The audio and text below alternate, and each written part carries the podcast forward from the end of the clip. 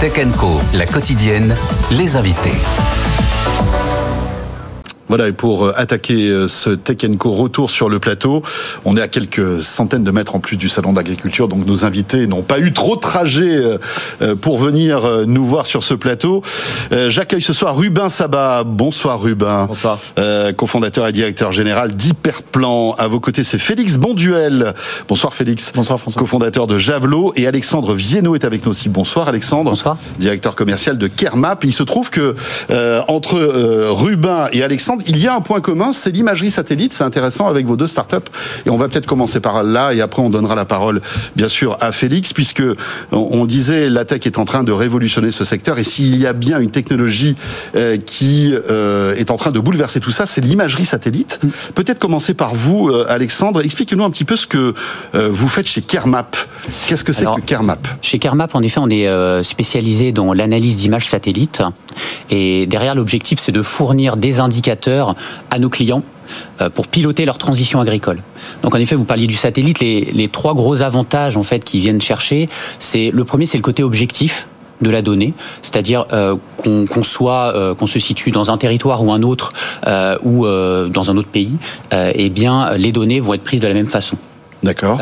le deuxième, c'est le côté le, satellite tourne autour de la Terre et vient prendre des images de façon très régulière. Donc on peut avoir une information en continu sur les territoires jusqu'à la parcelle.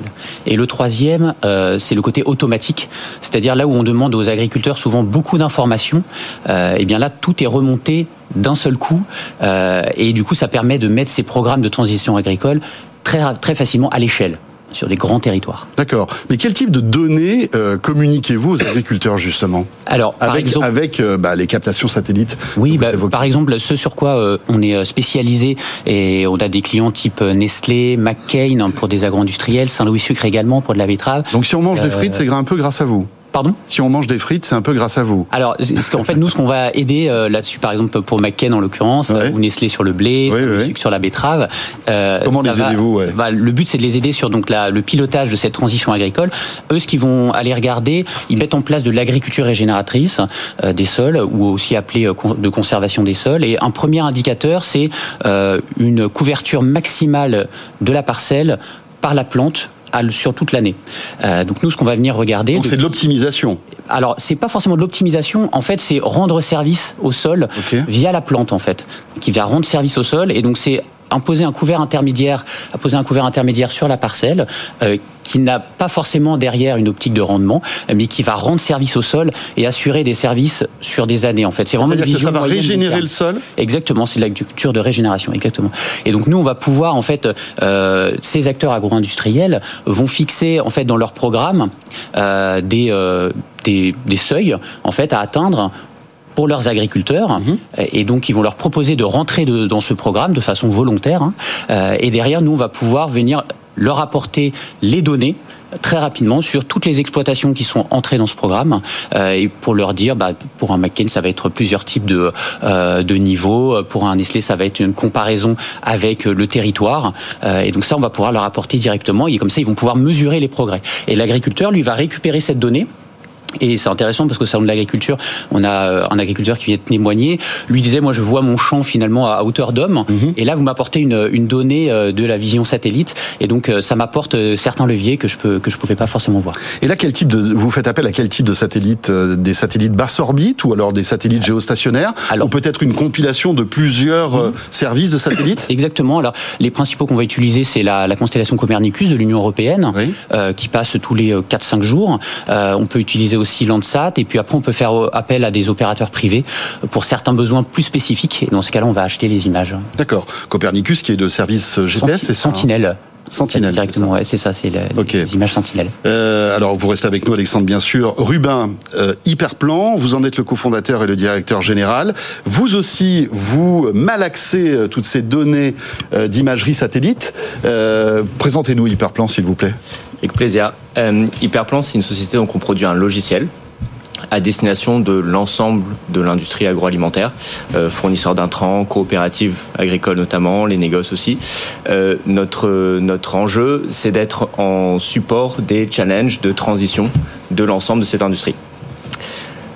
Un des challenges, un des enjeux, c'est la volatilité de plus en plus forte de la production végétale que l'on voit chaque saison, qu'on a vu cette année par exemple avec des perturbations sur les semis de céréales, sur les semis de céréales pardon, avec des grosses précipitations pendant l'automne. Et avec cette volatilité qui augmente, on a un besoin qui augmente, de gagner en visibilité sur qu'est-ce qui est en train de pousser, où et quand. Et c'est pour ça qu'on va utiliser l'imagerie satellite, pour rendre compte de qu'est-ce qui est en train de pousser, où et quand, en quelle quantité et en quelle qualité également. Mais l'agriculteur ne voit pas ce qui est en train de pousser. Il est, il est obligé, il est obligé de d'avoir vos données satellites. Alors j'imagine que oui, mais c'est. Euh, alors, effectivement, l'agriculteur le voit. On s'adresse aussi à l'ensemble de l'industrie à la coopérative agricole qui va gérer un, territoire, par exemple de la taille d'une région, d'un département, à des fournisseurs d'intrants qui potentiellement vont regarder euh, tout un pays, voire plusieurs pays. Donc on va rendre compte de cette information effectivement de la parcelle agrégée à n'importe quel niveau géographique. Et on va parler ici de millions et de millions de parcelles qu'on va pouvoir regarder en parallèle. D'accord. Donc vous, votre job, c'est de euh, traiter toutes ces images que vous euh, recevez. Est-ce que l'intelligence artificielle est au cœur aussi de, de votre euh, fonctionnement? Bien sûr, bien sûr. L'intelligence artificielle va être va être précieuse dans notre cas justement pour une fois qu'on a cette série d'images satellites prises bah, de la même manière toutes les semaines sur n'importe quelle parcelle de France et d'Europe, on va pouvoir reconnaître la culture qui est sur cette parcelle on va pouvoir suivre l'ensemble de la végétation pendant toute la saison, estimer les rendements, et finalement, tout ça, c'est répondre à la question qu'est-ce qui est en train de pousser, où et quand et en quelle quantité. Donc effectivement, l'intelligence artificielle nous permet à la fois de traiter cette amas de données euh, effectivement de, une image par semaine partout en France. D'accord.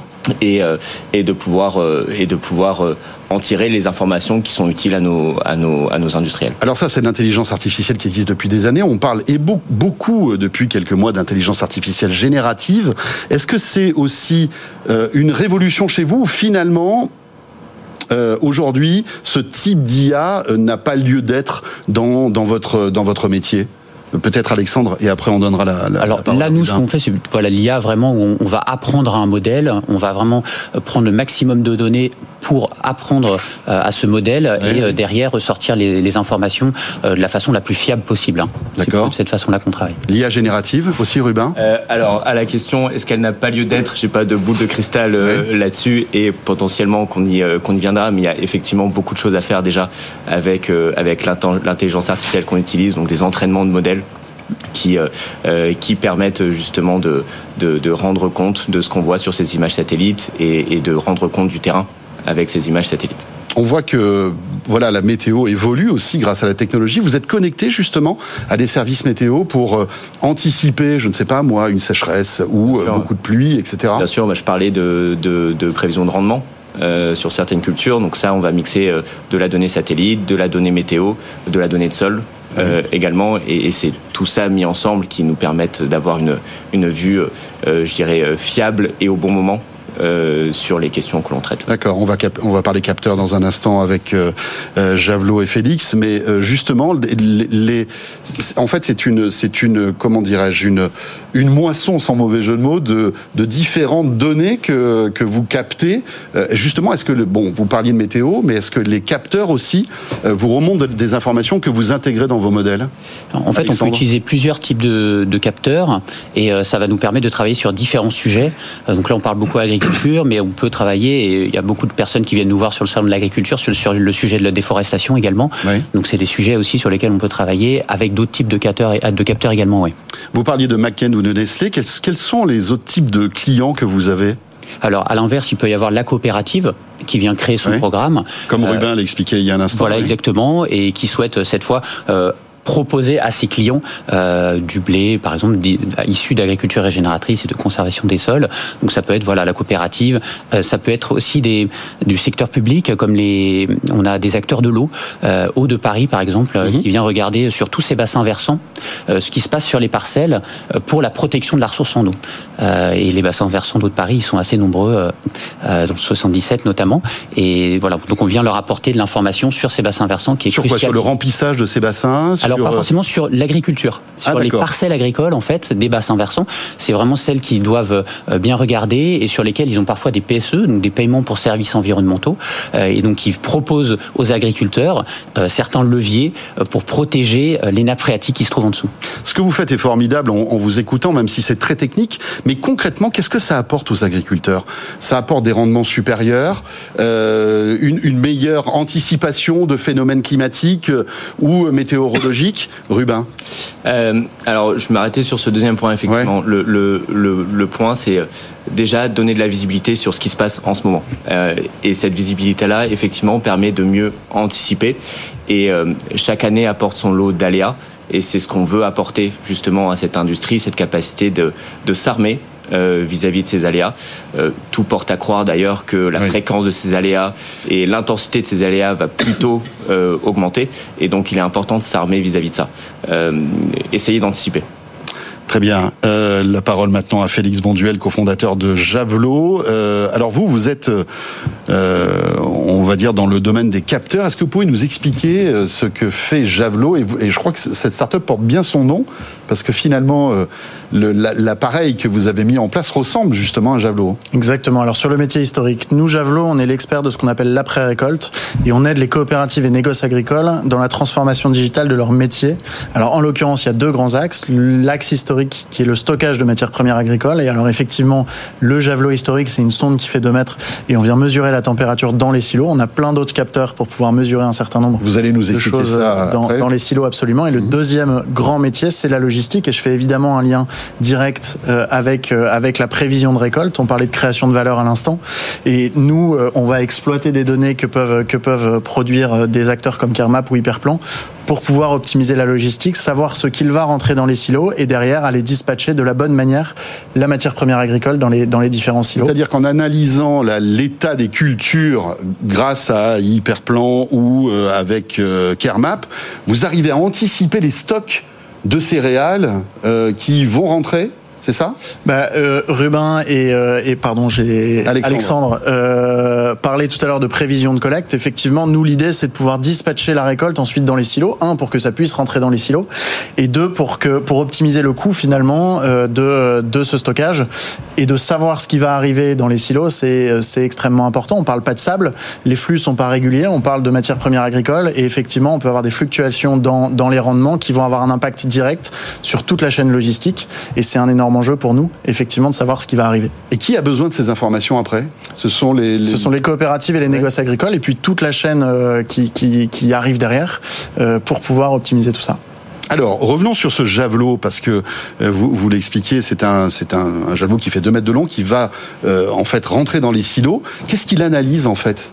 Alors, il mesure la température en particulier. Euh, l'idée, c'est de pouvoir surveiller la température quoi, des dans les céréales, dans les dans les, silos, céréales, dans les silos de céréales? Alors, je suis pas un spécialiste, mais c'est quoi? C'est que les céréales ou ça peut être aussi d'autres cultures Alors, c'est tout type de grains en réalité. Donc, c'est les céréales, les oléoprotéagineux. L'idée, c'est de pouvoir mesurer la température, notamment pour éviter le développement de moisissures et surtout d'insectes. Pour ça, on va essayer de refroidir le grain le plus rapidement possible. Donc on va surveiller la température, piloter les systèmes de ventilation, refroidir les grains pour éviter l'utilisation d'insecticides de stockage.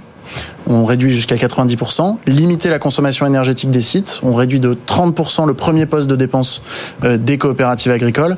Et puis il y a un sujet humain aussi. On se rend compte qu'il y a de moins en moins de chefs de silos dans, euh, dans, dans les silos. En tout cas, les coopératives agricoles et les négociants. Parce qu'avant, il y avait des chefs de silos, c'est ça? Alors il y a toujours des chefs de silos, mais ils trouvent de moins en moins de compétences. D'accord. Et donc on, a, on leur propose un outil pour pouvoir moderniser leurs silos et accompagner les chefs de silos qui arrivent, qui sont, euh, qui sont moins expérimentés.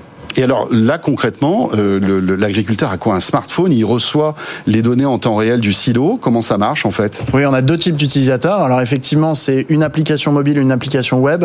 Les agriculteurs vont surtout utiliser l'application mobile, et ensuite on a une application web parce qu'on travaille beaucoup avec les coopératives dans des outils industriels.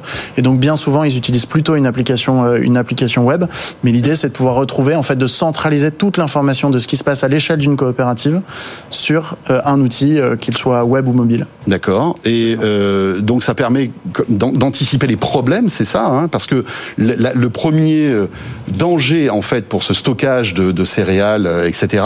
C'est quoi en fait? C'est des parasites, c'est des insectes. le grand risque, ce sont les insectes, parce que quand on trouve des insectes vivants dans du grain, on dit que le grain n'est plus sain, loyal, marchand. Autrement dit, le propriétaire du grain n'a plus le droit de commercialiser ah ce grain. Pour des raisons sanitaires, bien sûr. Pour des raisons sanitaires. Aujourd'hui, on a une alternative qui est chimique c'est une alternative curative, euh, sauf qu'on n'a plus de molécules sur le marché. Donc l'idée, c'est de trouver des solutions préventives. En l'occurrence, Javelot en propose une. L'idée, c'est en analysant ce qui se passe dans les silos, c'est de pouvoir anticiper, refroidir le grain le plus rapidement possible. Et en l'occurrence, le froid est aussi un ennemi de l'insecte. C'est ça. Et donc on va soit l'endormir, en tout cas éviter qu'il se développe, et idéalement le tuer mais euh, c'est passionnant parce que ça veut dire que euh, à une certaine température, on estime que l'insecte va pouvoir se développer. Tout à fait. Donc là, warning, et euh, on va refroidir en fait le silo. Alors en réalité, on le fait de manière préventive. L'idée, c'est que à la moisson, les grains vont rentrer très chauds et on va chercher à les refroidir jusqu'à novembre-décembre. Et vous avez des indicateurs qui disent attention, on a potentiellement là un risque de, de prolifération d'insectes. En fait, on va créer des modèles nous pour pouvoir dire qu'on a un risque insecte ou non. Et puis de manière un peu plus basique, le fait de refroidir le grain en dessous de 10 degrés, on sait qu'on limite fortement le risque. Simplement, on a de moins en moins de périodes de ventilation possibles puisqu'il fait de plus en plus chaud et qu'on va ventiler avec de l'air ambiant. Donc l'idée, c'est de saisir les bonnes périodes de ventilation pour refroidir le grain le plus rapidement possible. Évidemment, la durée fait que les insectes vont de plus en plus se développer, donc il faut pouvoir refroidir le plus rapidement possible ces insectes. Et enfin, ces, silos contaminés, c'est un, vrai fléau. Ça arrive souvent aujourd'hui pour les Ça arrive de plus en plus souvent. Typiquement cette année, qui a été une année très chaude et notamment avec un automne qui a été très chaud pendant très longtemps, on a eu beaucoup de mal à refroidir les, silos et il y a eu beaucoup beaucoup de problèmes chez nos clients avec euh, avec des, des grosses présences d'insectes parce que peu de fenêtres climatiques pour pouvoir refroidir ces grains. D'où l'importance d'avoir des outils comme les nôtres qui nous permettent de saisir toutes ces plages de bonne ventilation mhm. et donc refroidir les grains. Et avec un impact direct sur notre deuxième métier qui est la logistique, évidemment, puisqu'il faut être capable de, bien transporter ces grains. Et bien sûr, euh, et il faut, il faut aussi avoir des capteurs dans les transports, j'imagine, aussi, non? Alors, les capteurs dans les transports sont moins importants. Là, l'idée, c'est va vraiment être de pouvoir faire des plans de collecte pour euh, identifier où stocker, etc., et optimiser le nombre de transports. Donc là encore, la conséquence, c'est de limiter le transport. On va réduire de 15 à 20% le transport de ces grains. On parle de millions de tonnes hein, de grains, 70 millions de tonnes qui sont produits en France et qu'il faut déplacer euh, vers les meuniers, vers les malteurs, vers les ports pour l'export, etc. Et, et donc euh, un impact qui est très très important. Très bien. Euh, messieurs, dernière petite question, il nous reste trois minutes. Euh, vous êtes au cœur d'une activité qui est en pleine ébullition technologique. Euh, quel est le, Est-ce qu'il y a un vrai modèle économique aujourd'hui? Est-ce que vous gagnez tous de l'argent? Parce qu'on sait que bah, voilà, le secteur de l'agriculture est un secteur qui est quand même assez, assez chahuté. Il y a un vrai business aujourd'hui avec toutes les solutions que vous êtes en train de développer? Alexandre Oui, clairement. Euh, dès que euh, que ce soit dans notre activité euh, au quotidien et puis toutes les personnes qui viennent nous voir là sur le salon, on sent que il y a des besoins, il y a des envies de découvrir de nouvelles choses grâce aux satellites. Donc c'est clairement c'est un, segment porteur et on, sent qu'on est parti sur le, bon chemin. Oui. D'accord. Et là, comment quel est votre modèle économique? C'est un abonnement? Comment ça fonctionne? Oui, c'est un abonnement sur. En fait, on produit des données à l'année donc en fait, on va venir avec nos clients euh, proposer à l'année, en fonction de leur, du territoire qu'ils viennent observer ou euh, d'un nombre d'exploitations, de, parcelles, euh, eh bien une formule à l'année sur plusieurs années, tout à fait. Très bien, Rubin? alors oui, il y a, il y a un business parce qu'il y a effectivement un besoin qui est, qui est immense et qui est de plus en plus important. donc oui, il y, a un, il y, a un, business et nous, nous sommes sur un modèle économique de logiciel en tant que service. et donc un abonnement effectivement euh, d'accès à notre, à notre logiciel en fonction du nombre d'utilisateurs et de la, surface qui sera couverte. D'accord. Et quels sont euh, vos clients types? Vous l'avez dit tout à l'heure, euh, mais oui, donc je le disais, des, coopératives agricoles. donc parmi nos clients, la coopérative Vivesia, Ceresia, la, coopérative agricole de Lorraine, pour en citer quelques-uns, et, des fournisseurs d'intrants, notamment des, semenciers ou des producteurs de, de produits de protection des plantes. Très bien. Félix? De la même manière, nous on est de, l'abonnement effectivement, euh, et on travaille aussi avec les grandes coopératives agricoles, que ce soit des Ac céréales, des Dijon céréales. Euh, ce sont les coopératives et les négoces agricoles. Euh, mais c'est sûr que de toute façon, il y a, y a, un business à faire. On est tous en forte croissance. Il suffit de venir se promener sur le centre de la ferme digitale qui grandit d'année en année. On voit mhm. beaucoup d'acteurs, de grosses interactions d'ailleurs entre nos différentes entreprises. Et il y a un, un, gros business à faire. Alors ça va à son rythme. L'agriculture, c'est des cycles annuels. Euh, néanmoins, terrain, on peut voir que, que beaucoup d'entreprises sont en forte croissance. Et tous les trois, vous êtes membres de la, cette association aux fermes digitales. Alors je vois que ah bah oui, Rubin, Rubin et Félix ont, ont leur pins. Vous aussi, Alexandre? Il est dans ma poche. Il est dans votre poche. on va très bien. Parfait. Merci beaucoup à tous les trois d'être passés par le plateau de Tech Co pour cette spéciale Agritech. Et je vous laisse retourner donc au salon. Rubin Sabat, cofondateur et directeur général d'Hyperplan. Alexandre Directeur commercial de Kermap. Et Félix Bonduel avec Jlavlo, dont vous êtes le cofondateur. Merci beaucoup à tous les trois.